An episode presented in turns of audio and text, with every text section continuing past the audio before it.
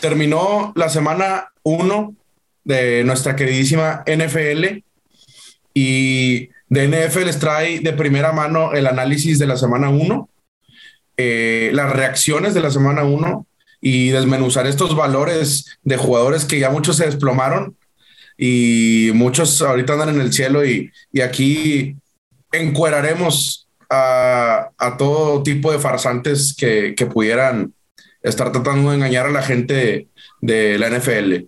Eh, plantel titular, igual que siempre, mi compadre Keño, ¿cómo estás, hermano? ¿Qué tal, mi queridísimo Cookie? Excelente, pues la verdad, bien, ahora sí que contento, güey, de, de, la semanita que nos aventamos el, del maratón. Este, ya extrañaba esos domingos, güey, con la raza, güey, viendo. Hace falta, compadre. Específicamente puro fantasy, güey. Y, y, bueno, pues los que vienen, güey, ahorita estar contentos de que fue la semana uno. Hay mucho que analizar. La semana uno siempre es complicada, pero ya se empiezan como que medio desmenuzar ciertos roles de jugadores en varios equipos y es lo que hay que platicar ahorita. Es correcto, compadre. Y tener cuidado también con las reacciones eh, prontas sobre reaccionar a, a, tanto como para bien como para mal. ¿Tú qué opinas, compadre Tomache? Totalmente de acuerdo. Creo que la semana uno es especialista en sobre reacciones de la gente, tanto para bien como para mal.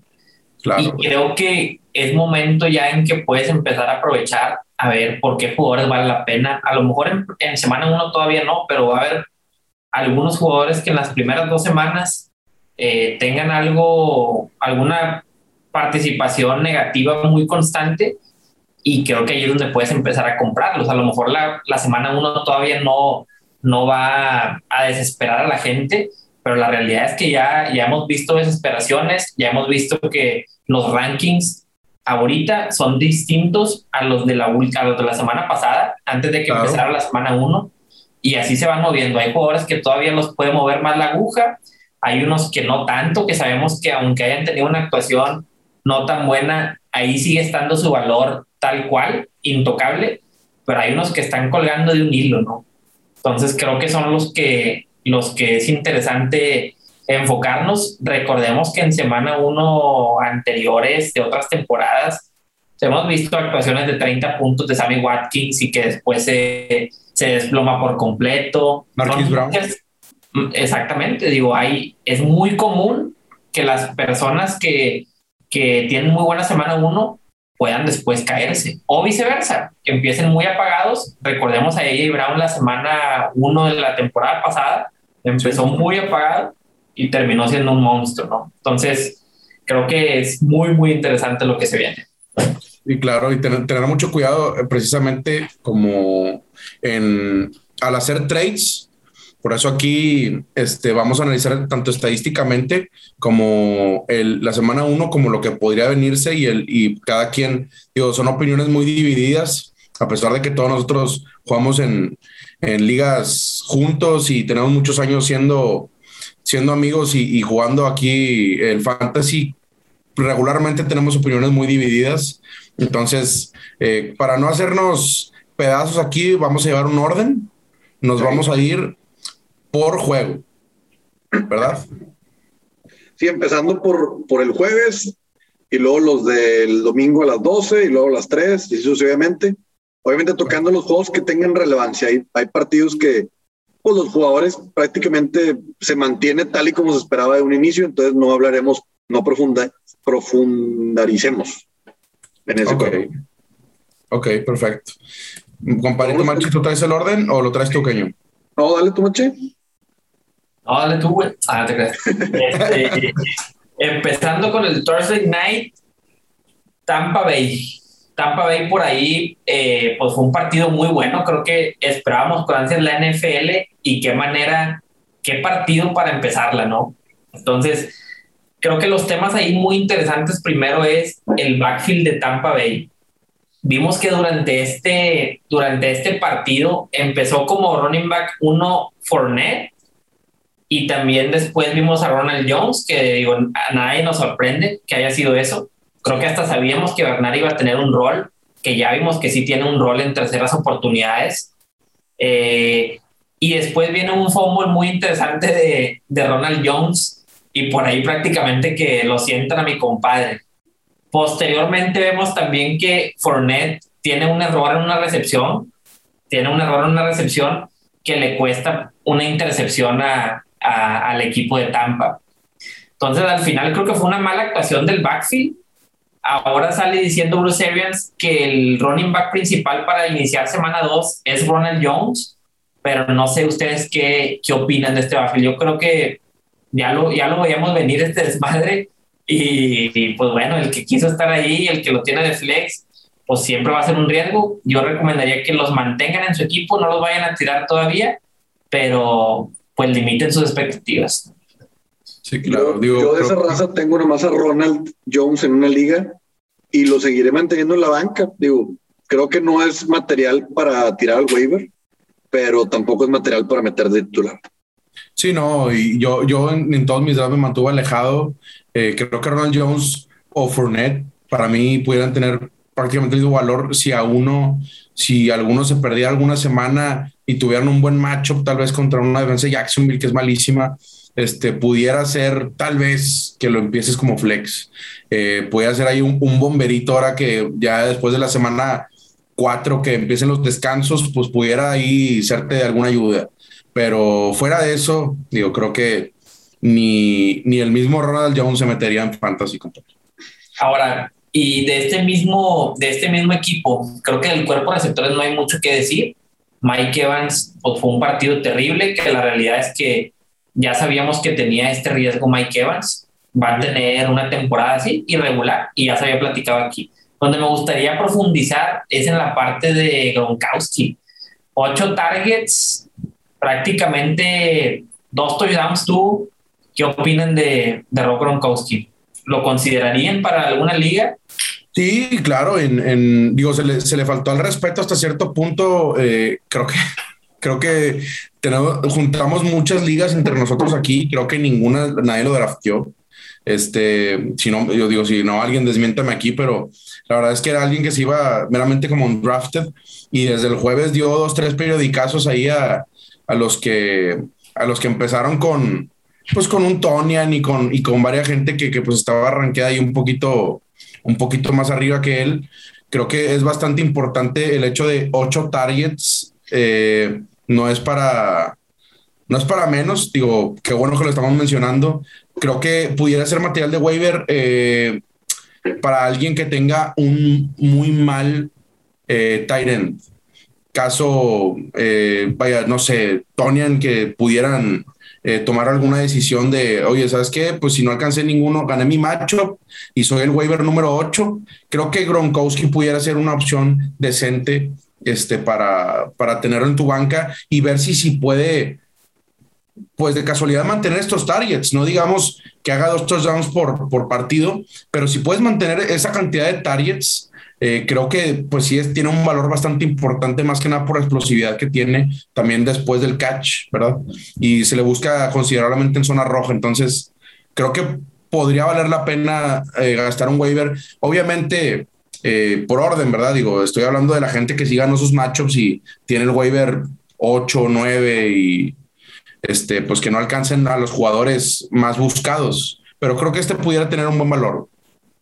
Sí, creo que si tienes a Rob Gronkowski, es véndelo. O sea, para mí es véndelo porque no va a ser regular todas las semanas. Y si no tienes Tyren y está en el waiver, puedes tomarlo para, para poder tenerlo ahí en tu equipo de titular sin problema. Ahora, yéndonos a la parte del equipo Dallas Cowboys, creo que teníamos muchas dudas, al menos yo tenía dudas de cómo iba a regresar Dak.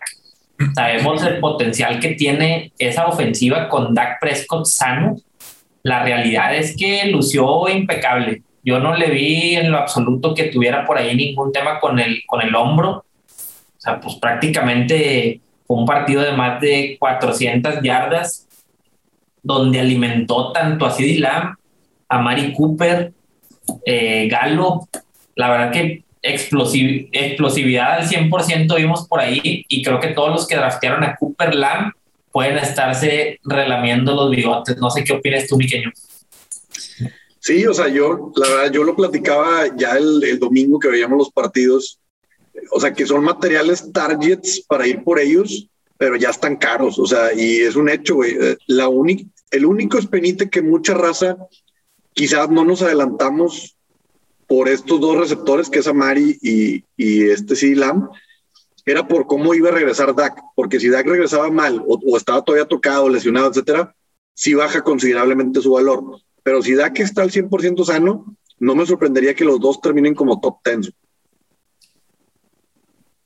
Totalmente, totalmente de acuerdo. Ahora, ¿y, y cómo ven a, a Zeke Digo, veo mucha gente que por ahí ya está, ya está desesperándose en semana uno.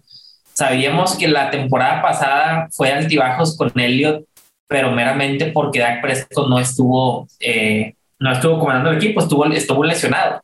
Ahora creo que el macho no le ayudó, en su totalidad no le ayudó a Elliot. Tampa Bay sabemos que es de las defensas que más se fajan por tierra, si no es que la mejor, de las mejores. Y la verdad es que termina con una actuación muy pobre, sí que Elliot. Yo creo que no, no llegó ni a los ni a los seis puntos fantasy. Yo lo que les diría nada más es aguántenlo, aguántenlo. Para mí ni baja ni sube su valor después de este partido. Creo que a partir de aquí lo que vamos a seguir viendo de, de Elliot son buenas cosas. Si por ahí empieza a ligar tres, cuatro actuaciones malas, creo que es donde nos pudiéramos empezar a, a preocupar, pero yo no lo veo tanto por un, un, mal desempeño de Elliot. Simplemente siento que así fue el partido, era una defensa complicada en la que la única manera para que las compitiera es como lo hizo, ¿verdad? Soltando el brazo con Dak Prescott, pero no veo que esta película vaya a ser sin duda alguna en todos los partidos. No, no, no, y, bueno, estoy de acuerdo, depende del macho, les tocó ahora sí que bailar con, la, peor, más bien, la peor defensa posible eh, para, para, para SIC, vaya, es la mejor defensa por tierra, eh, Tampa Bay, eh, creo que si, si alguien pudiera, o sea, si, si tal vez en su liga alguien está sobre reaccionando o lo que sea, si pudieran ir por Ezequiel Elliott, para mí sería eh, bastante conveniente, digo, de, es, muy poco probable porque se gastó una primera ronda por él.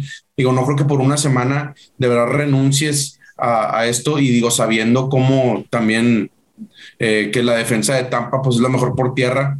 Creo que lo único que yo recalcaría de lo que pasó en el juego es el involucramiento de Pollard. Es lo único que yo podía, así como más o menos, meter a la mesa, porque en cuanto a Zeke, a mí me tiene tranquilo. Pero el, hecho de que sí se vio a Pollard eh, en las jugadas, eh, en las últimas jugadas también bastante, tanto en carries como en catches, eh, creo que es nada más para, para resaltar, ¿no? Digo, ya veremos si creo que un, muy buen parámetro para saber de, cómo va a estar el comité o si, o si cómo va a estar la repartición entre Pollard y Zeke va a ser esta semana 2 contra la defensa de Chargers. Creo que puede ser muy buen parámetro aquí para, para saber cómo va a estar esto. Pero yo, me inclinaría por el lado de si pueden comprar a Zeke, por favor, cómprenlo, porque creo que. Sí, claro. Yo coincido ahí con, con, lo de Cookie, que hay que comprarlo en dado caso que esté disponible en alguna liga. Y como lo veo es, eh, o sea, sí, no es un McCaffrey, ¿verdad? Todo el mundo desde que inició la temporada sabíamos que no iba a tener el 100% de los toques. Entonces, con que el vato tenga 70% de los toques, la realidad es que es muy efectivo. En este partido no se vio, pero con una defensa regular va a estar dando sus 15, 20 puntos. Entonces, es una excelente opción para comprar. Adicional, falta Zach Martin, que estuvo fuera por, por COVID, pero yo creo que no va a tener problema para jugar la siguiente semana.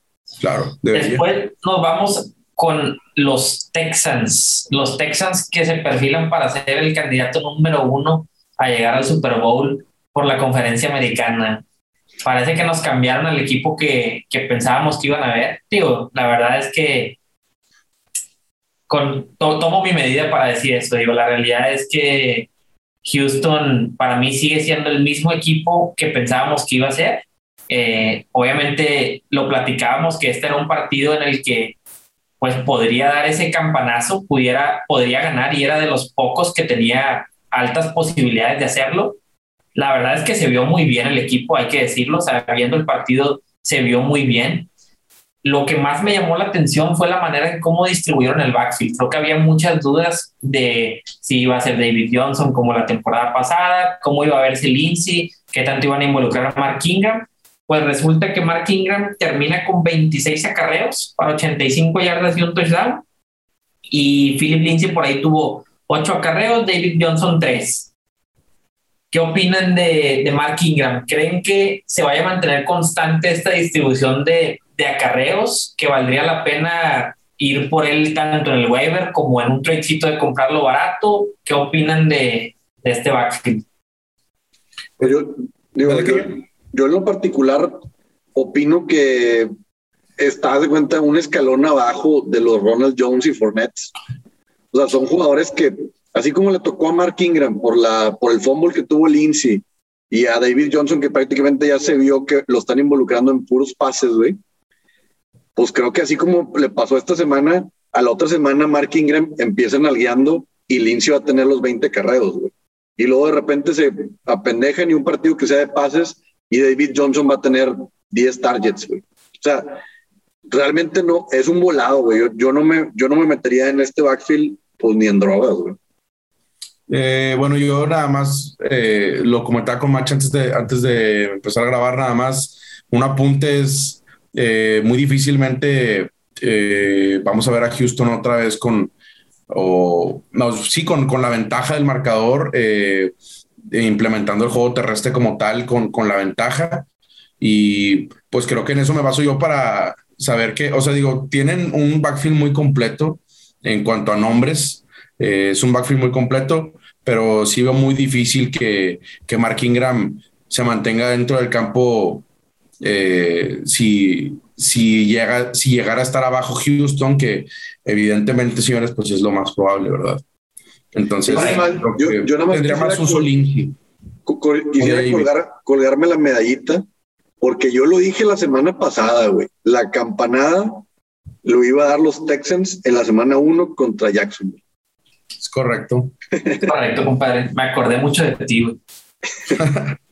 sí, sigue, sigue la racha de el primer pick over desde el 2003, señores.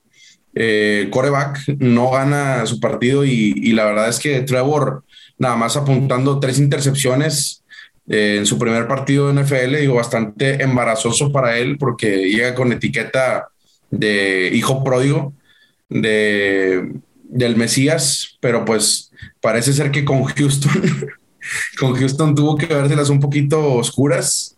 Eh, no me imagino qué hubiera pasado si se topaba la defensa de Tampa, cabrón. ahí nomás, yo, yo para cerrar el tema de, de, Texans, recalcaría, la gente que tiene a Brandon Cooks es una excelente opción como segundo receptor, güey.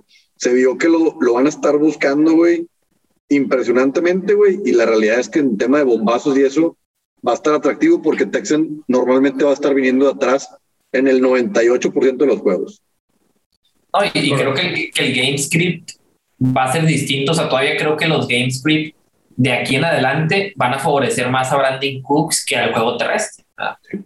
Entonces, eh, por la parte de Jaguars, creo que no hay, no hay mucho que, que, comentar de los receptores. Digo, al final vimos ahí una distribución en garbage time con, con Lawrence. Eh, para DHR, para Marvin Jones, para Chenault, creo que sería todavía muy temprano para dar ahí un veredicto de quién va a ser el uno, el dos, quién no va a jalar.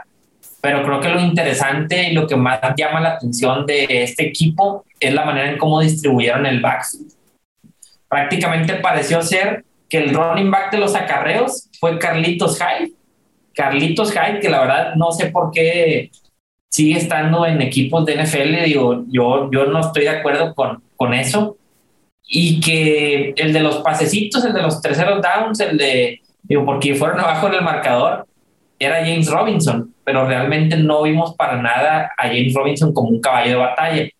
Yo creo que meramente, obviamente que sí preocupa, o sea, creo que los que tienen a James Robinson es de preocuparse, pero creo que tendríamos que ir viendo, o sea, creo que todavía no es parámetro, todavía no es parámetro para decir que James Robinson va a ser prácticamente un, un, running back de terceros downs, ¿verdad? Este, no sé qué opinan. Yo nomás digo, eh, el problema aquí es que Urban Meyer chupa, güey, a Carlos Hyde, güey. No sé, digo, Pues ya me di cuenta, cabrón. Lo chupa bien cabrón, güey, pero yo creo que le, falta una o dos semanas para que Hyde empiece a demostrar su verdadero talento actual, que es prácticamente casi nulo, para que James Robinson ya digan, no, ya dale la confianza a James Robinson. Entonces creo que es un excelente momento para comprar a James Robinson. Excelente. Me gusta, me, me gusta. Hay, hay gente que a lo mejor piensa venderlo, y creo que yo también me inclinaría más del lado de comprarlo, pero tantear ahí el precio. Sí. Yo, en lo, yo en lo personal estaría dispuesto a correr el riesgo, obviamente al, al, al, precio adecuado, ¿verdad? No comprarlo como, como, como si fuera oro, pero creo que esto, este trade funciona siempre y cuando hay un poco de pánico de parte del dueño de James Robinson en la liga de fantasy, ¿verdad?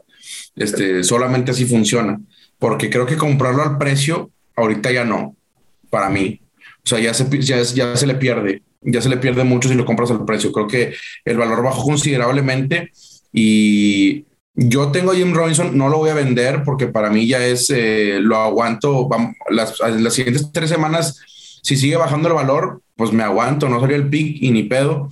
Trataría de venderlo, obviamente, si, eh, o entrar en un combo más o menos ahí para poder venderlo, dependiendo de cómo se vaya dando. Pero creo que después de la semana uno, eh, sí deja muy mal sabor de boca, al menos para los que lo tenemos. Eh, en cuanto al envolvimiento de Hive, creo que ninguno lo esperaba tan, tan envuelto como tal.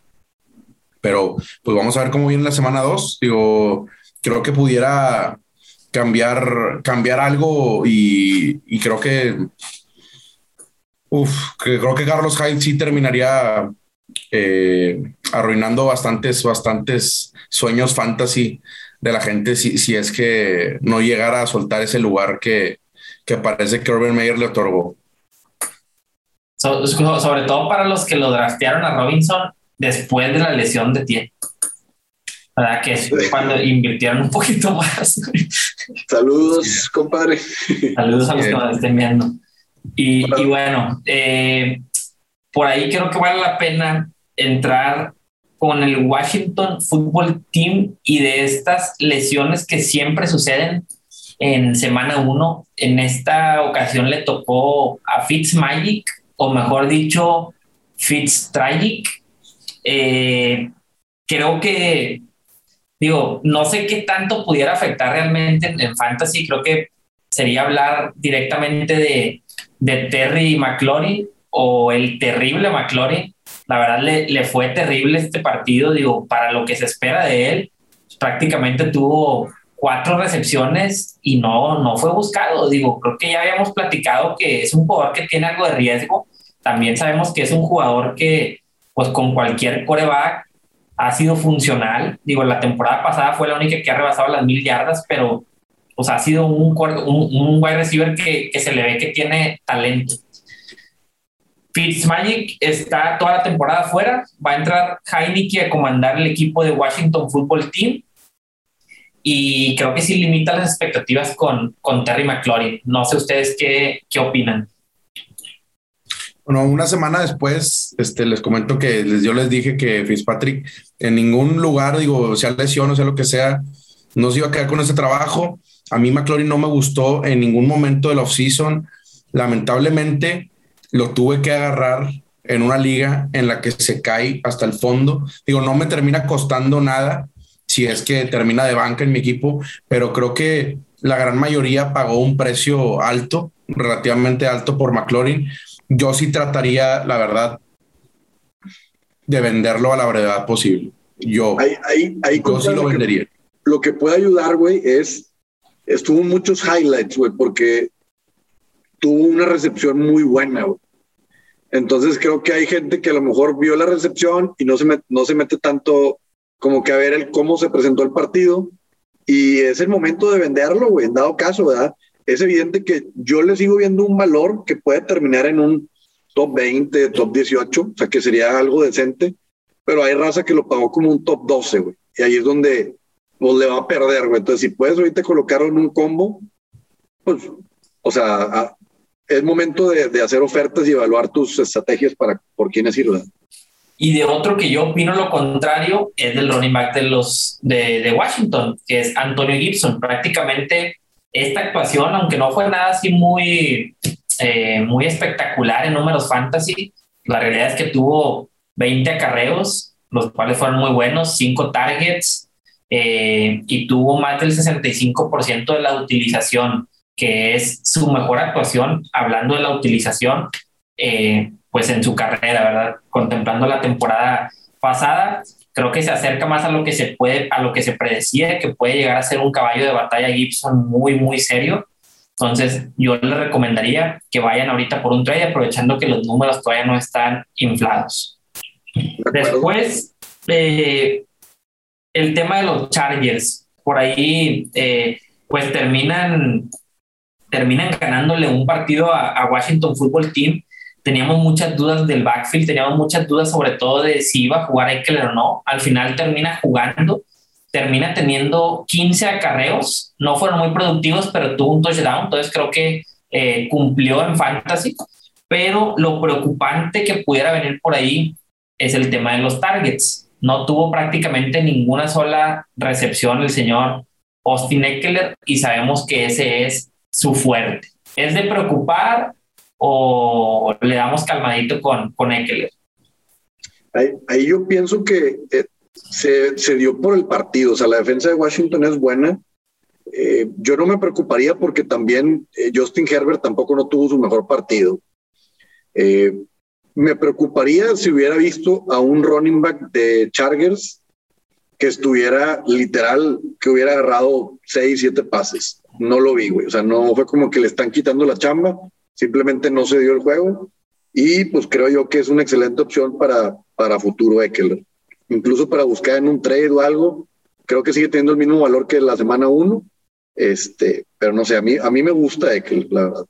Sí, y, estuvo limitado como quiera, o sea, yo creo que sí influye esa parte también. Antes del juego estaba cuestionable, entonces no, no era como que, o sea, creo que a partir de esta semana, si el dato termine con cero targets, ahí sí te diría, a la verga, ¿qué está pasando?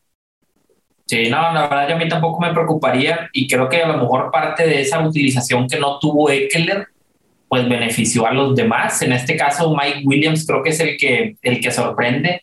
Tuvo 12 targets, un muy buen touchdown. Eh, creo que va a ser un jugador de esos relevantes que pudieras meterlo tranquilamente como, como flex y que creo que también lo presupuestábamos, ¿verdad? No está muy alejado de lo que esperamos que podía pasar. Talento tiene y repartió excelente ahí los targets con, con Keenan Allen. Sí, es eh, bueno de los de lo que se podría considerar un sleeper caro, digo, prácticamente en todas las ligas de 10 está drafteado, el señor no, no sale en la lista de los waivers porque en todas las ligas tiene equipo, entonces eh, creo que, digo, no estamos descubriendo ni el hilo negro ni nada, este, digo, se pronosticaba que tal vez podía despertar, pero bueno, si eh, Jared Cook, por ejemplo, también, que, que tuvo un movimiento bastante importante, ocho targets, Digo, él sí es material waiver y, yo creo que hay que rascarle para abajo eh, porque sí, sí está muy mal rankeado. Y creo que pues igual pudiera tener su valorcito en, en, yo en, en, cuestión de, de Tyrants, creo que este tipo de casos o igual el de Gronkowski pudieran tener un valor en cuestión de targets porque todos sabemos lo difícil que es encontrar un, un, un Tyrant que te pueda al menos hacer el trabajo.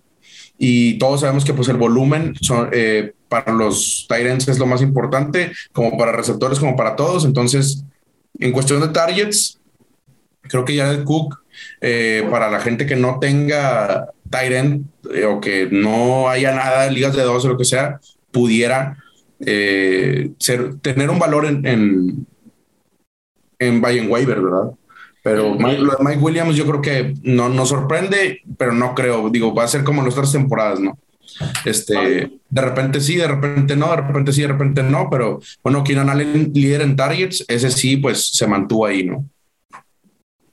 Bueno, creo que Jared Cook ya no va a ser Jared Cook, ahora es el Jared Cookie. Jared Cookie lo va a tener en todas sus ligas, ya acaba de reemplazar a su susodicho Gerald Everett. Que por cierto anotó, señores. Anotó mi el, el, nuevo, el nuevo Ali Cox de la, de la liga, yo le llamaría a Gerald Everett.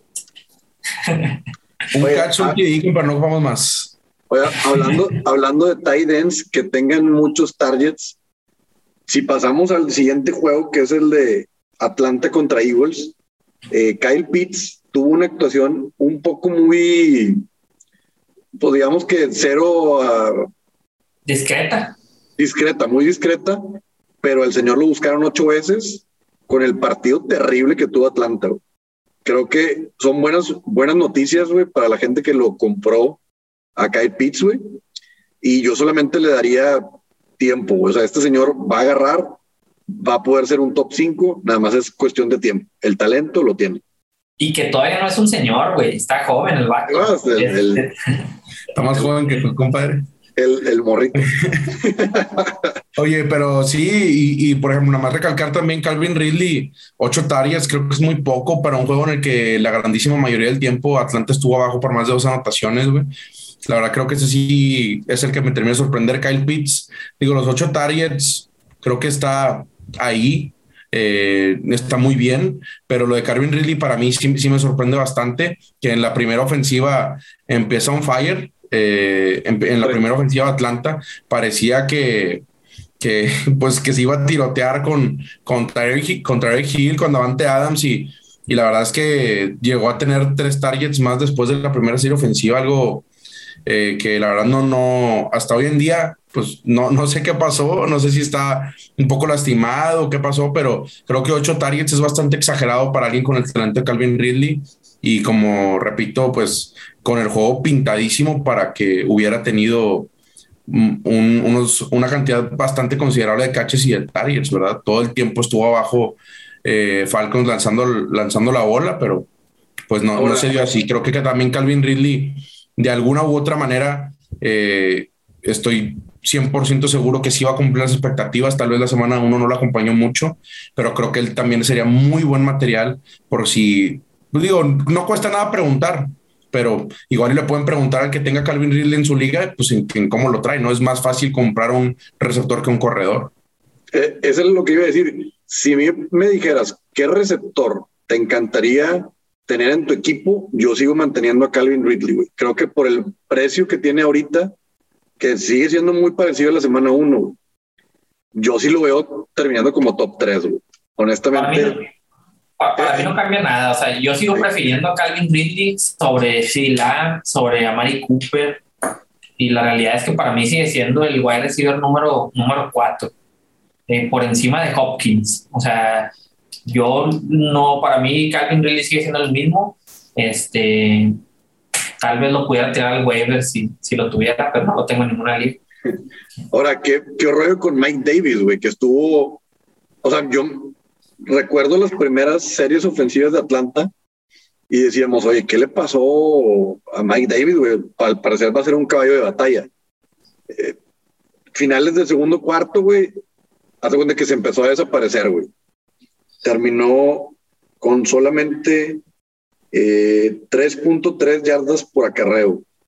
Entonces, creo que, creo que ese fue el tema, o sea, que no, no fue productivo y si es un, un running back que siempre fue riesgoso por la edad que tiene, o sea, no es ninguna joyita que esté descubriendo Falcons. Y la realidad es que si no produce, pues perdónenme, pero va a terminar siendo un, un comité, ¿verdad? No les digo que lo van a, a expulsar del equipo y a tirar ahí al, al waiver, pero pues la realidad es que va a tener muy limitado su juego. Tuvo seis targets, que creo que es, es, lo, lo positivo, pero hasta Patterson tuvo, tuvo mucho mayor productividad que él.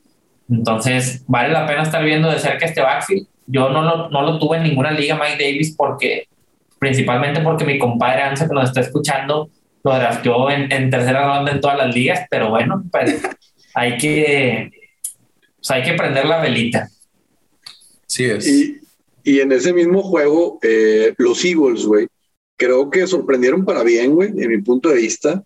Eh, Jalen Hurts se vio, creo yo que mejor de lo que se tenía pensado. Se comprobó que Devonta Smith va a ser, es, el receptor número uno y no hay ninguna duda que es material para estarlo ya metiendo de titular, dependiendo de tu equipo, pero ya es muy alineable. Y nada más el tema de lo del backfield de, de, Eagles, digo, no, no, sé si tengan algún comentario en el, en valor de Miles Sanders y Kenneth Gainwell. Yo la verdad de, de Sanders, sin, sin comentarios, o sea, creo que este, tuvo una actuación buena en semana uno, pero lo que sí me queda claro es que Gainwell, eh, running back novato, tuvo una utilización bastante interesante, ¿no? Esos nueve acarreos, eh, targets que tuvo también, creo que tarde que temprano puede hacerse un comité 50-50 y si es explosivo o cualquier lesión le puede pasar a, a Miles Sanders, tiene un valor muy interesante Kenneth Gainwell. Eso para mí es lo, lo rescatable y lo que me motiva a seguir viendo en, en, ese backfield. La verdad es que Miles Sanders no me entusiasma mucho y, y yo trataría inclusive de ver si, si lo acomodo en un trade. Yo la verdad no tengo ningún comentario sobre ese backfield y este, ni, ni, compro, ni vendo, ni, ni los veo, ni nada. Yo la verdad no, no, estoy, no estoy interesado, pero pues creo que Miles Sanders, conforme a lo que él hizo, pues creo que eso fue lo que pagó la gente por él, ¿no? Digo, no es un corredor de que haya sido de primeras rondas, así como de muérete por él. Creo que la, no, para mí no cambia nada de lo, de lo, que, de lo que pasó a la semana 1 a esta, ahora a la, semana 2. Eh, pues no, no creo que vaya a cambiar nada, la verdad. Así va a seguir. Lo bueno es que no tenías ningún comentario. No, pues es que, compadre, tenía que nada más dar mis razones, no nada más que me valga cabeza. si, pudiéramos hablar del partido siguiente, que es Bills contra Steelers, yo diría que en Bills no hay ningún comentario al respecto, de todos, o sea, siguen estando igual. Y de Steelers, igual, no hay comentarios en tema de los receptores, van a estar teniendo sus targets, los tres van a tener partidos buenos. Solamente recalcar, güey, Najee Harris, 100% de los snaps. El único corredor de la NFL que en semana uno estuvo todo el tiempo en el campo. Creo que hasta, hasta me preocupa un poco, o sea, que lo utilicen tanto. Este, sí, creo, que le den ahí un, uno que otro ahí a, al Benny Snell. Este va a ser un caballote de batalla. Y pues muchos dicen el tema de la línea, ¿no? El tema de la línea ofensiva, claro que lo puede limitar, pero siempre lo hemos dicho, o sea, el, el oro puro para material fantasy es el, es el volumen, es el volumen. Y si tienes volumen, estás en la zona, en la zona segura y más con un talento como el que tiene allí Harris, que tanto para targets como para carreos va a ser, va a estar ahí, ¿no? Entonces, espérense un, un, un upside muy, muy interesante en las semanas que vienen. Bueno, ahora yéndonos al partido de Lions contra los 49ers, en el que fue un partido muy bueno de muchos puntos y que salen cosas muy interesantes. Platicando del, del tema de los Lions y su backfield sobre todo, creo que veníamos de una semana en la que teníamos ciertas dudas si iba a estar limitado o no de Andrew Swift. Creo que todavía no, no podríamos decir que que no estuvo limitado al 100% porque creo que sí vimos una utilización de un comité prácticamente entre DeAndre Swift y Jamal Williams. Creo que esa tendencia poco a poco, semana a semana, se va a ir viendo un gap más cargado del lado de Andre Swift, porque en todos los rubros es un mejor corredor, es un corredor más talentoso, está en su segundo año y la realidad es que pues, puede ser uno de esos candidatos de, a tener un, un, un breakout year, es la realidad. Eh, por ahí tuvo 11 targets, que fue el que más targets tuvo el equipo. Lo acompañó además con 11 acarreos. Jamal Williams tuvo 9 targets. También tuvo una distribución eh, parecida en, en, toques de balón acarreando, acarreándolo. Y los dos fueron bastante productivos. Inclusive tuvo un poco más de puntos fantasy eh, Jamal Williams. Pero la realidad, yo que tengo a DeAndre Swift en, en dos de mis tres ligas, yo sí quedé contento, inclusive quedé pues con, con, esa posibilidad de que puede ser uno de esos robos del draft, eh, con mesura todavía, pero lo hemos platicado mucho, ¿no? Sobre todo en corredores, cuando puedes tener un, corredor que tiene, que es seguro que le van a dar targets, eh, un pass catcher como tal, y además con el talento que tiene Andrew Swift, y que creo que el game script que se dio durante este partido va a ser el que vamos a ver a lo largo de la temporada, en que Lions esté viniendo de abajo. Creo que por ahí pudiera venir un valor muy interesante, sobre todo en ligas PPR y half PPR. No sé ustedes qué, qué opinan. Bueno, creo que creo que Jamal Williams eh, es, es, a mí el que más me sorprende porque de Andrew Swift ya se venía avisando que, que iba a tener un volumen de juego bastante considerable, eh, que iba a ser caballo de batalla, avisó el coordinador ofensivo y avisó Dan Campbell, que es el head coach. Jamal Williams es el que me sorprende con, con los nueve targets. La verdad es que ese, ese comité sí, la verdad que a mí me deja eh, bastante sorprendido. Lo de Hawkinson creo que se esperaba también, lo de Swift se esperaba también. Digo, Hawkinson eh, superando tal vez un poquito más sus expectativas, pero sabíamos que el ataque aéreo se iba a centrar en, en Hawkinson y que se iban a recargar con él. Pero Jamal Williams creo que sí termina de, de ser para mí la sorpresa de, de, Lions, eh, al menos en esta semana uno. Si esto siguiera así, creo que el robo fue Jamal Williams y no, y no de Andrew Swift. Claro que Swift pudiera llegar a superar sus expectativas, por supuesto, pero Jamal Williams estaba prácticamente gratis, ¿no? Entonces, eh, creo que eso, eso pudiera ser algo, nada más a recalcar, vamos a ver en la semana 2. Yo no creo que se despegue como tal Swift, como, como claro protagonista de, del, backfield. Creo que Jamal Williams se, se, le asignó un rol como para, para también ah, generar un, rol de pass catcher y creo que lo generó bastante bien. Digo, vamos a ver si, si lo sigue generando así, pero en cuestión de comprar y vender, digo, Swift imposible comprarlo ahorita, te lo van a vender carísimo. Eh, Hawkinson igual, te lo van a vender carísimo. Pero creo que Jamal Williams, si preguntan y, y alguien quisiera, pudiera decir, por ejemplo, Mache pudiera decir, véndelo, porque yo creo que Swift se va a quedar con el trabajo. Yo digo, compren, porque no creo, porque creo que así va a seguir la cosa y si Mache tuviera a Jamal Williams, sí me lo vendería tal vez a un buen precio, ¿no?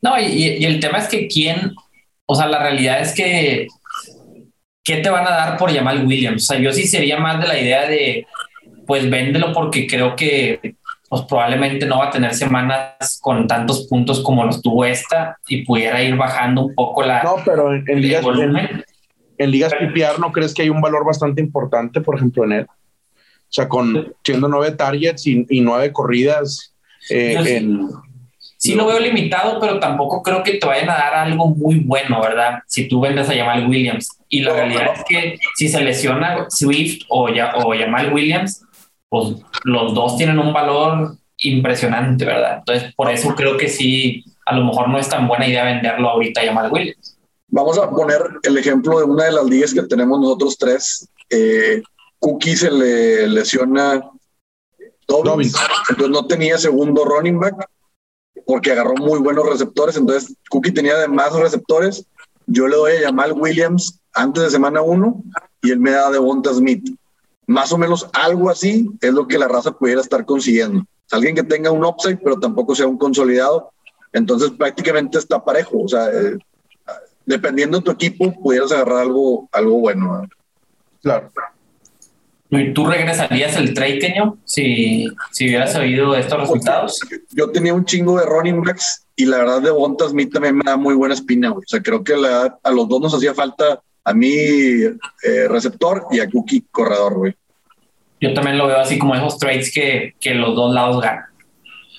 Y bueno, eh, por ahí yéndonos al tema del el rival de Lions, que fueron los 49ers, pues bueno, tenemos la noticia, la triste noticia de que Rahim Moser o Rahim Moshort, como muchos ya le están llamando, eh, se pierde toda la temporada, se pierde toda la temporada y esto abrió la puerta a que un novato tuviera una, una semana y un debut de ensueño pero no es Sermon, no es Trey Sermon el que todos pensaríamos que podría haber sido, inclusive Sermon no fue convocado al partido, no estuvo activo, no sabemos bien los motivos, por ahí se dice y dice Shanahan que fue pues, que le ganaron la partida, pero queda dudas, ¿no? El, el, novato Mitchell fue el beneficiado, terminó prácticamente con, con 19 acarreos, los cuales fueron muy productivos. También encontró la zona de anotación. Y pues esta semana ha sido el waiver 1, Es el waiver, el waiver 1 que probablemente ahorita en este momento que nos está escuchando ya no está disponible. Si está disponible, creo que vale la pena ir por él. Pero, pues a su vez sabemos también de, pues de esta histórica tendencia con los corredores de 49ers, ¿no? El cual no puedes esperar nada. No sé ustedes qué, qué opinan, qué, qué opinan de Mitchell, qué opinan de, de Trey Sermon. Yo, yo creo que el, el, que pudiera haber tenido valor era Mozart. A como va a estar ahorita, creo que va a ser, van a forzar comité, güey. O sea, e, es un hecho, güey. A nadie le sorprendería. Creo que Mitchell tiene, sí tiene mucho valor. O sea, a mí me encantaría, güey, obviamente tenerlo, que me que hubiera caído un waiver o incluso comprarlo, güey. Si estaría dispuesto a comprar a Mitchell ahorita. ¿Se vende? ¿Se vende? Si, si es un valor eh, accesible, ¿no? Por ejemplo, de Mitchell, a ver, vamos a poner un ejemplo. De Mitchell a Jamal Williams, al Chile, ¿con quién se quedan, güey? Yo con Mitchell. Yo Jamal Williams. Bueno, yo creo que yo ahorita sí me quedaría con Mitchell por el upside que tiene, a pesar de que yo sé que va a estar compartiendo con el Hasty y luego Trey Sermon. Y en una de esas que reaparezca Jeff Wilson, acuérdense que Jeff Wilson también tuvo semanas que pues fue caballito de batalla de 20, 20 carreros, güey. Ese backfield así es, güey. O sea, una semana le va a tocar a uno, posiblemente la otra semana al otro. Ojalá que Mitchell se pudiera establecer y que tenga sus 16, 18 carreros por partido. Sería, o sería un, ahora sí que un, a lo mejor un league winner, no tanto, güey, pero pues sí sería un waiversazo, güey. Sí, claro, claro. Sería uno de los mejores waivers del año, sin duda. Sí, correcto. Y en semana uno. De acuerdo. Entonces, si ven por allá a Mitchell, vayan por él. Este, digo, limiten sus expectativas. Tampoco crean que ya encontraron las perlas de la Virgen. Recordemos que Shanahan, con Shanahan no sabes. Hasty tuvo este mismo hype la temporada pasada en una semana y en la siguiente hizo un punto. Y yo Entonces, y Kenya lo metió, recuerdo muy, muy bien porque iba contra mí. Eh, yo creo que vale la pena irnos a otro partido, analizar a los, a los Bengals que empiezan prácticamente pues su temporada con el pie derecho, ganándole en un duelo muy interesante a, a los Vikings. Y creo que resaltar lo de Mixon. Digo, ya sabíamos y, y es de los jugadores que a mí siempre me han gustado porque es un caballo de batalla. Y creo que la descripción de caballo de batalla la vimos con Mixon esta semana, acompañado también de, pues de que Hubo juego gratis, hubo tiempo extra en, el partido, pero termina con 33, 33 toques y prácticamente una utilización eh, de caballo de batalla. Sí, Entonces, yo voy a poner ahí un ejemplo, güey, eh, que siento que los backfields son muy parecidos, es Steelers y Bengals. Los dos tienen una pésima línea ofensiva, güey, y prácticamente tienen un caballo de batalla de que va a estar ahí el, el 100% de los snaps o noventa y tantos por ciento de snaps, va a estar ahí, güey. Creo que Mixon vale la pena tenerlo por, por el, o sea, al final de cuentas, ese, tipo ese tipo de volumen, güey, es evidente que va a tener semanas de veintitantos puntos, güey. Esta semana no se le dio, no se le dio así que tú dijeras, la rompió, pero, güey, está a una o dos o sea, la posibilidad de que Mixon sea muy, muy, este, digamos, explosivo en fantasy está muchísimo más latente que cualquier otro running back. ¿Será este el año en el que Mixon termina top 5? ¿Tú crees que año que queda top 5 de, de, running backs? Yo creo que se va a volver a lesionar, güey. A la madre. O sea, no, no es mal plan, pero eh, también ese tipo de cantidades de toques, güey, hacen que los jugadores se lesionen dos, tres partidos, güey. Y sí veo a Mixon otra vez ahí medio tocadón. Ok, ok. Eh, cuerpo de receptores de Bengals. Llamar Chase. Primera, primer receptor seleccionado en este draft y está haciendo dupla con Joe Burrow, que sabemos que la rompieron en college. Teníamos muchas dudas y bueno, no sé de dónde salían tantos rumores de que era el, el manos de mantequilla en la pretemporada llamar Chase y primer partido y la realidad es que terminó fungiendo eh, en sus proporciones, pero como el wide el número uno del equipo. Líder en targets. Líder en targets. ¿Cuántas tuvo, compadre? Tuvo siete targets, compadre. Siete targets y un bombazo que es para lo que lo trajeron. O sea, lo trajeron para estas jugadas grandes también. Entonces, creo que todavía va a haber partidos en los que se va a dar todavía más para que tenga más targets, tanto, tanto Boyd como Higgins y como llamar Chase. Empezó, empezó con el pie derecho para terminar como el mejor receptor novato de este año. Digo, todo, la posibilidad es muy alta. A ver si de momento no le, no le arruina por ahí el, la medalla, pero totalmente. Probable también.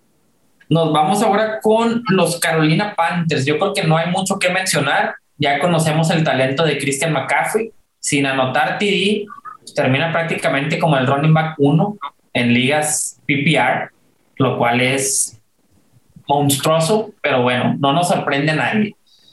Y eh, yo nada más quisiera comentar, Robbie Anderson eh, tiene un catch que pues fue un bombazo prácticamente más de 60 yardas para TD con Sam, Sam Darnold, que era su quarterback en, en Jets.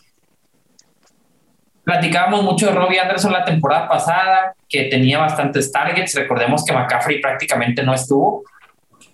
Y ahora termina con tres targets en su primer partido, en su presentación siendo McCaffrey el que más, el, líder, el receptor, el líder receptor en cuanto veces que lo buscaron. Yo nomás mi mensaje sería, si tienes a Robbie Anderson, esta es la semana en la que lo puedes tradear. Si trata de tradearlo y sacarle lo que sea, pero no va a ser un receptor confiable. Recordemos que como quiera, los Panthers tienen a McCaffrey, a DJ Moore, que es el receptor número uno de ese equipo, Terrence Marshall, que es un novato que se le ven bastantes buenas cosas, entonces, Robbie Anderson va a tener semanas como esta y va a tener semanas de menos de tres puntos. Ven de lo. Comité de Jets. Los Jets. Prácticamente un partido cerrado que termina cerrado contra, contra los Panthers. Terminan perdiendo. Zach Wilson creo que se tardó mucho en despertar en este juego. Sí termina con algo, una actuación decente, pero sí, la verdad que se vio preocupante la ofensiva de los Jets. Eh, no sé qué opinen de ese backfield. Eh, les, les, les, entusiasma alguno? ¿Les entusiasma Michael Carter? ¿Tirarían a Michael Carter y en un trade por él? Tevin Coleman, League Winner. ¿Qué opinan? No, yo, yo ahí sí para que veas, compadre, que ni, comentarios cortos, compadre. Ahí sí, para que veas que sí me ahorro mis comentarios. Yo no tengo nada que decir. Yo lo más lo único sería si en el waiver aventan a Michael Carter, pues sí lo reclamaría, nada más para en un futuro, pero sí, igual sin comentarios de ese backfield. El que sí tuviera comentarios sería de Jets Corey Davis. Creo que Corey Davis va, va a andar ahí en la temporada. Sí, totalmente. Beneficiado de, dos, de dos touchdowns, pero bueno, se establece como el receptor número uno de ese equipo que va a tener que estar viniendo atrás constantemente, ¿no? Si yo veo a Michael Carter en el waiver, lo agarro y lo vuelvo a tirar yo. Eh,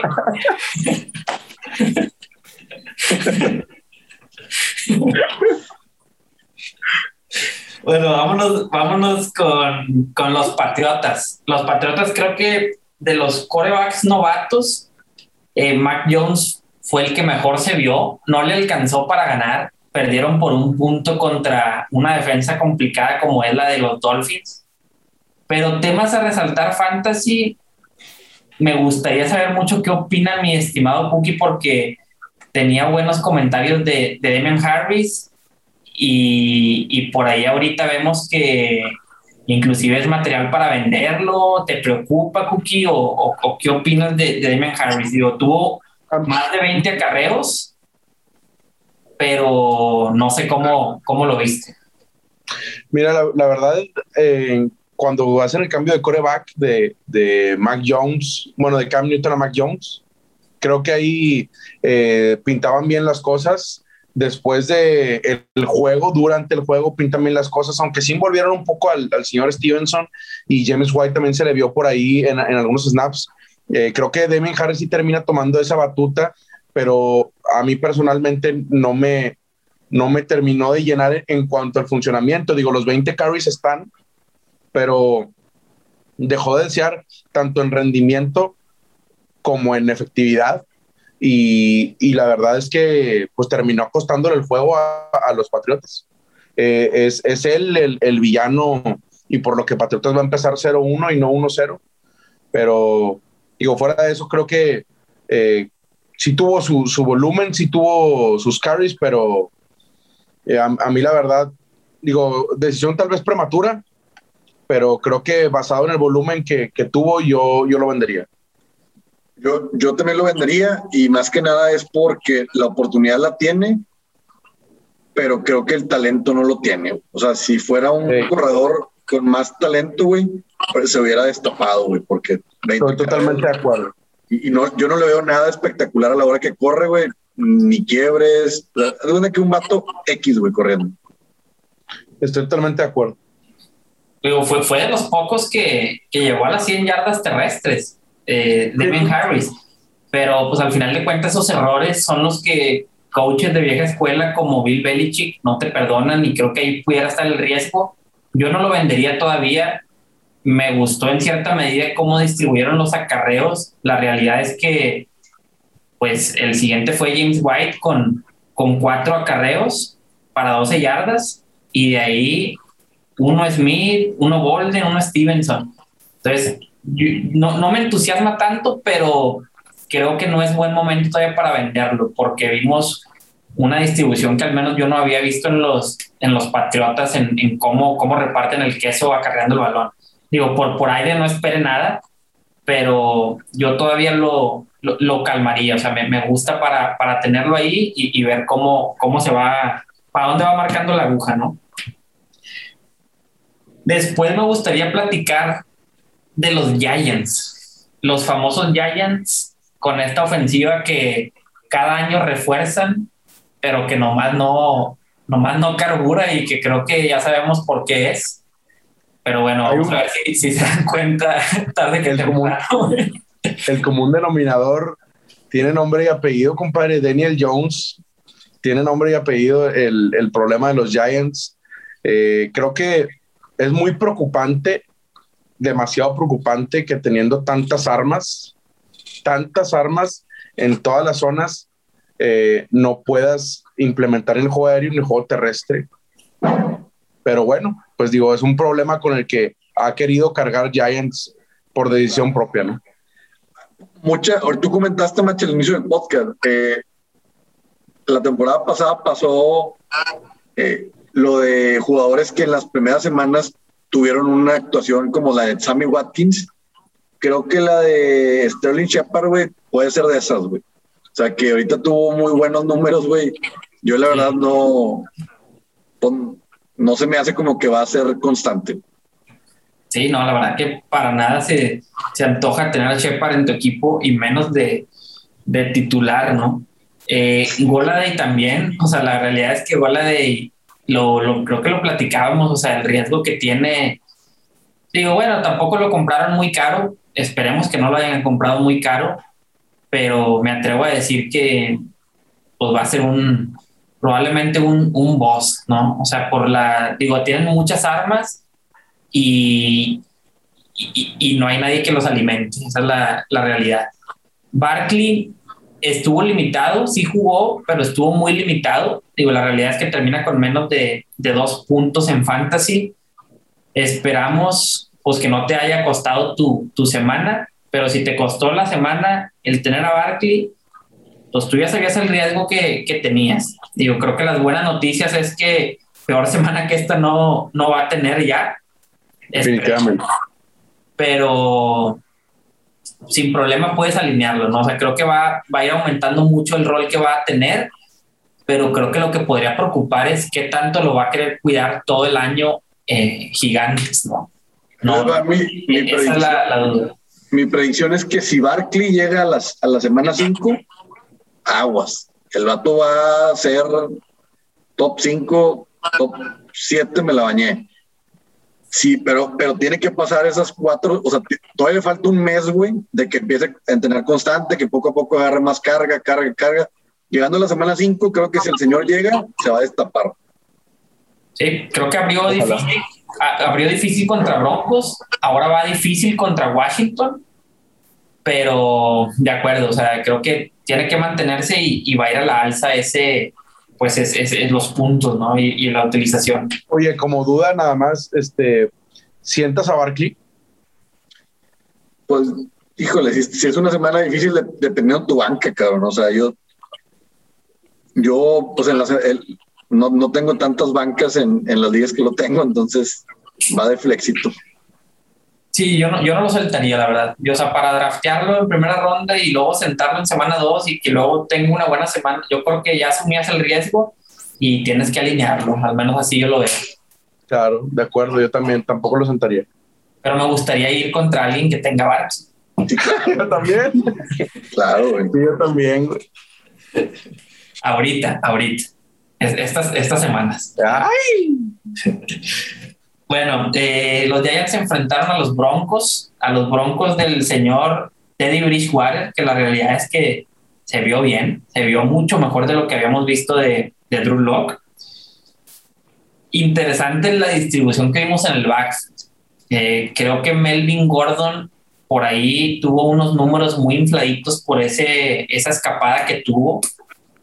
Pero si a la sección de Véndelo yo le cambiara el nombre, le pondría Melvin Gordon. No sé qué, qué opinan ustedes. Javonte Williams es novato, recordemos, es, es novato drafteado por, por los Broncos. Inclusive terminó con más acarreos. No fue tan productivo, la realidad es que no fue productivo, pero termina con más acarreos que Melvin Gordon.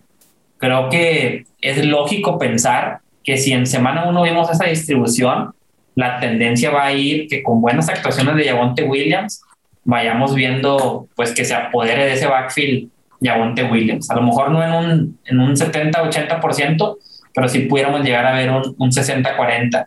¿Ustedes qué, qué opinan? ¿Qué takeaway sacan de, de, este, de este backfield? Yo, yo a Melvin Gordon le pondría un muy buen moño y a Yagonte Williams trataría de comprarlo, güey. O sea, así de como que te compro tal, ay, échame el Yagonte, ¿no? O sea, al segundo, al, segundo de Denver. Y creo que es hacer eso ya, güey, porque van contra Jacksonville esta semana. Sí. Sí, este, yo, yo opino igual que Keño, digo, pero que aunque le pongas moño, güey, creo que ni la envoltura ni el moño van a, van a arreglar ese pedo. Creo que ahorita nadie va a comprar a Melvin Gordon, es bastante lógico. Eh, creo que en algunas ligas eh, hasta pudiera ser material waiver, digo, me estoy mojando bastante, pero, este, pero pudiera ser material waiver, señores, porque la verdad es que bastante decepcionante, 1.2 puntos fantasy, si no mal recuerdo, o, o sea, tuvo posiblemente la peor semana desde que estaba en Denver con con el, la mayoría de los carries con Javonte Williams. Puedes ir por Javonte Williams esta semana. Como dice Mache, lo más probable es que esta semana sea cuando reviente Javonte Williams. Y en caso de no reventar, pues también, o sea, a ver si va a alguien, Javonte Williams, no Elvin, pues mínimo Javonte Williams. Totalmente de acuerdo.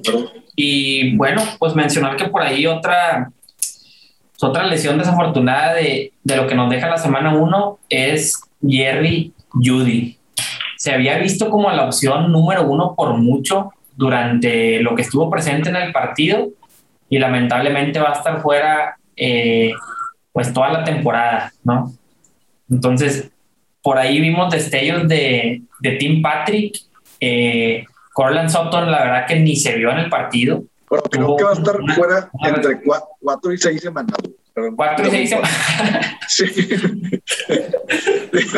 la gente que lo tiene, la gente que tiene activado lo del, Injury Reserve, pues lo puedes colocar ahí, cabrón. Pero si no tienes la, opción activada, pues tienen que ser güey, ¿verdad? O sea. Le dio COVID al vato y yo diciendo todo, fuera toda la temporada. No, es nomás para que, para que estén al tiro y que los suelten. No, no, no, digo, este, pues qué bueno.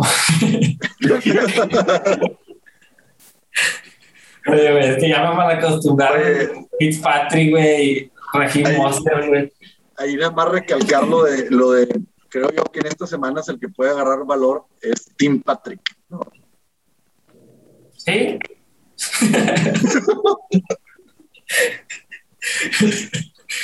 El liga, el liga de 16, 18, yo creo que sí, sí lo pudieran considerar. Qué barbaridad, güey. el ligas, del, el de la familia Patrick. No te mames, güey. Nos escuchan 100, güey. Ahorita ya nos están escuchando 98, güey. Dos cabrones se fueron con ese comentario de Tim Patrick, güey. Y por ahí ven algunos artículos de waiver que Hamlet pudiera ser buena opción. Creo que en ligas de 30. Ah, increíble. siguiente, juego, güey, ya vámonos. Packers Saints. Bueno, creo que me gustaría seguir analizando los Broncos, pero ya no nos queda mucho, tiempo. Vámonos directamente, directamente con, con los Packers. ¿Qué opinan de, de los Packers y de estos jugadores? Un partido de tres puntos totales en donde fueron aplastados por, por los Saints. Cómprenlos. ¿Es momento de preocuparse? No, yo, yo, yo, compraría todo, güey. ¿Comprarías a Tonian? No, bueno, perdón. Compraría, si pudieras, o sea, ir por un galletudo que digas, me falta. O sea, voy por un. Es que también te estás mamando, porque ya sea Aaron Jones o Davante Adams, está haciendo por vatos top, top, top. Pero si hay una, un momento de comprarlos, pues es esta semana, güey. O sea, no, no creo que vayan a estar más bajos. Y ahorita no están bajos. De acuerdo. Y si te asustó lo que viste de Aaron Jones y lo drafteaste en primera ronda, pues no sé para qué lo, lo drafteaste, ¿verdad? tienes que quedarte. Y me lo digo a mí mismo porque yo lo tengo en una. me lo digo a mí mismo. Y bueno, digo, eh, no me quiero asustar, pero eh, esperemos que contra la complicada defensa de los Lions tenga una mejor actuación Aaron Jones. Esperemos que sí. Yo calculo, calculo que se va a destapar con arriba de 20. ¿Tú crees? Debería. Debería. Pues ahora sí que Winston te oiga, o mejor dicho, Dios te oiga. ¿Cómo vieron, a, ¿Cómo vieron a los, a los Saints, al poderosísimo Winston? Tuvo realmente pocas yardas aéreas, tuvo un poquito más de, ciento, de 180, pero 5 TDs. Digo, la realidad es que se vio bastante efectivo. Toda, todo el equipo de los Saints fue un partido perfecto, literalmente perfecto, pero no sé, digo, la realidad es que Winston pudiera ser streameable en algunas semanas, eso ya, ya quedó claro, pero pues yo creo que no podemos sacar nada bueno al menos de los receptores todavía de los Saints. Digo, platicábamos mucho de Marqués, Marqués Callaway. Yo no lo tiraría tampoco por esta semana que, que tuvo. Creo que debe seguir siendo la opción número uno, pero que ni este juego fue como parámetro para poder decir a quién le van a estar distribuyendo los, los targets. Fue un juego en el que dominó completamente en todas las líneas eh, Saints y yo no lo tiraría a Callaway y creo que no iría por nadie más, ni de los tight ends, ni de los wide receivers. Creo que la única opción que pudiera seguir teniendo algo, algo de valor, al menos ahorita eh, prematuro. No sé ustedes qué, qué opinan. Coincido en todo. Marques Calloway igual, creo que mucha raza podría tirarlo en esta semana y bueno, no creo que Winston siga tirando menos de 200 yardas y tampoco creo que en todos los juegos vayan arriba por más de cuatro posiciones. Este, creo que el juego no se dio para, para fomentar el pase como tal, pero pues creo que eh, ya tendrá oportunidad Márquez Callaway para demostrar. Digo, no sabemos si sí o si no, pero creo que tal vez en la semana 2 tendrá su primer juego, entre comillas, la ofensiva de, de, de Saints como tal, ¿no? Porque este juego sí fue bastante raro, digo eh, creo que fue el juego, la sorpresa de la semana, realmente por el marcador, no por la campanada, sino por el marcador bastante abultado y ni un touchdown para la mejor ofensiva del 2020, complicado. ¿no? Muy bien. Eh, del backfield, bueno, eh, Camara con un upside que ya conocemos para terminar top 3 de todos los running backs en cualquier formato. Esa es la realidad. Y por ahí surge Tony Jones. Sabemos que nunca va el 100% para un corredor en Saints. Tony Jones es, es novato, eh, también tuvo participación y pudiera ser un waiver interesante en una liga, en una liga profunda. Obviamente, si le llegara a pasar algo a Camara, pues el valor eh, que tiene es, es bastante, bastante bueno. Eh, hablando del, del, Sunday Night, Bears contra Rams, yo les hago la pregunta. En este momento, ¿a quién prefieren ustedes? ¿A Robert Woods o a Cooper Cup? ¿O a Van Jefferson? Yo, yo la verdad me seguiría quedando con Woods por poquito, güey, pero sí se vio claro que no sé qué, no sé qué les haga pinche Cooper Cup en el vestidor, güey, a los corebacks de, de Pero siempre agarra buena química con los pinches corebacks, de Cooper Cup y pues es un mato que es, muy, muy X, ¿verdad? O sea, pero pues le dan bola. No, pues yo digo, a, a la semana pasada Cooper Cup esta semana Cooper Cup y la otra semana Cooper Cup. Yo la verdad creo que es mejor receptor que Robert Woods. Eh, digo, tengo creyendo esto ya mucho tiempo. Robert Woods desempeña creo que otra posición eh, en cuestión de, de, pues eh, es regularmente el que más targets debería de tener, pero tanto la temporada pasada tuvo más targets Cooper Cup que Robert Woods. Entonces tampoco en eso, tampoco en ese, en esa estadística lo está superando.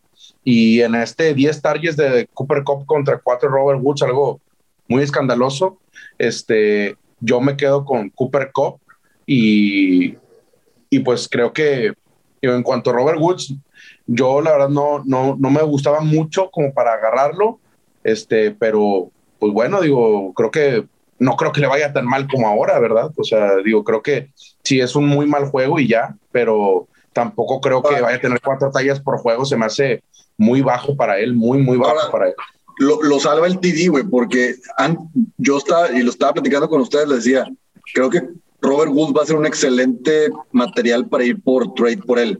Pero ya con ese touchdown que tuvo al final, como que sus números medio ahí se pierden, güey, y creo que no conviene ir por, pues, por él, ¿verdad? Sí, de acuerdo. Para mí sigue teniendo Robert Woods exactamente el mismo valor. Eh, sí y creo que va a estar ahí este, constante. Yo creo que lo, lo mejor es que Rams sí es la ofensiva que todos pensamos que iba a ser y Matthew Stafford también se proyecta para tener un año bastante, bastante bueno. Eh, ahora sí que vámonos con, me atrevo a decir, el mejor Monday Night que vamos a ver durante este año, durante esta temporada, al menos en emociones creo yo que en emociones y en cómo cerró el partido, creo que fue uno de esos que pues pocas veces pasan. Yo al menos no había visto algo, algo similar. Y de los takeaways interesantes en fantasy, el tema de Jacobs. La verdad es que inicia muy bien. Tenía dudas durante todo el draft la gente con la utilización de Jacobs. Tiene dos TDs, que la realidad es que se vio bien, o sea, hemos dicho que es un running back que acarrea muy bien el balón, no por nada fue considerado número uno en su, en, su gama de corredores en su año. Vimos también a Kenyan Drake, no fue un comité como tal, pero sí vimos a Kenyan Drake participativo y sobre todo vimos que creo que es lo preocupante a un Jacobs que cada jugada salía tocado y que cada jugada pensábamos que ya no iba a regresar al campo y volvían. ¿Les preocupa algo por ahí la lesión de, de Jacobs o las lesiones o la tendencia que tiene a, tocarse este cabrón? A mí sí, digo, yo, yo porque soy alguien que de verdad trata de evitarlas a toda costa, tanto en Barkley como en Dalvin Cook, como en ciertos jugadores con tendencia a lesiones. Creo que Jacobs eh, sí es bastante preocupante, como tú dices, que fueron muchas jugadas en las que salió tocado. Ya está cargando una lesión, tanto, digo, creo que no lo obligan a meterse, ¿verdad? Pero como estaba insistiendo en seguir dentro del campo, y creo que si esto siguiera así, eh, pues pudiera llegar a, explotar, vaya, ahora sí que eh, la bomba de, esta lesión que viene cargando del tobillo, ¿no? Creo que bastante, bastante delicado ese tema, pero pues en cuestión puntos fantasy, pues ni, ni qué debatirle. Y, y, en cuestión rendimiento, digo, creo que nunca se ha dudado, al menos creo que nosotros nunca hemos dudado del talento de Josh Jacobs, pero pues sí, eh, pues en cuanto a la salud de, de, él, ahora creo que sería lo único a recalcar. Eh, yo soy muy creyente de, de, alejarme de las lesiones lo máximo posible, pero pues en cuestión de rendimiento, pues nada que preocuparse, creo que también buenos toques de balón y, y buena ofensiva que, que parece que, que se va a recargar mucho en él, ¿no? De acuerdo, de acuerdo. Señores, pues llegamos al final de, de este capítulo, de este episodio. Esperamos hayan empezado todas sus ligas de fantasy con récord de 1-0. Si empezaron 0-1, no pasa nada. Todavía queda muchísimo y recordemos que hasta este es un año en el que va a haber una semana más. Entonces todavía hay mucho tiempo para reponernos, pero hay que trabajar los trades, hay que trabajar nuestros equipos y hay que estar picando ahí en el wave porque están saliendo buenas joyas. Correcto. No, pues digo, síguenos en redes sociales como DNF-fantasy. Esperen las secciones que vamos a sacar para esta semana número 2 de Fantasy y suerte. Let's go. Pues vámonos. Vámonos, Racita. Todos.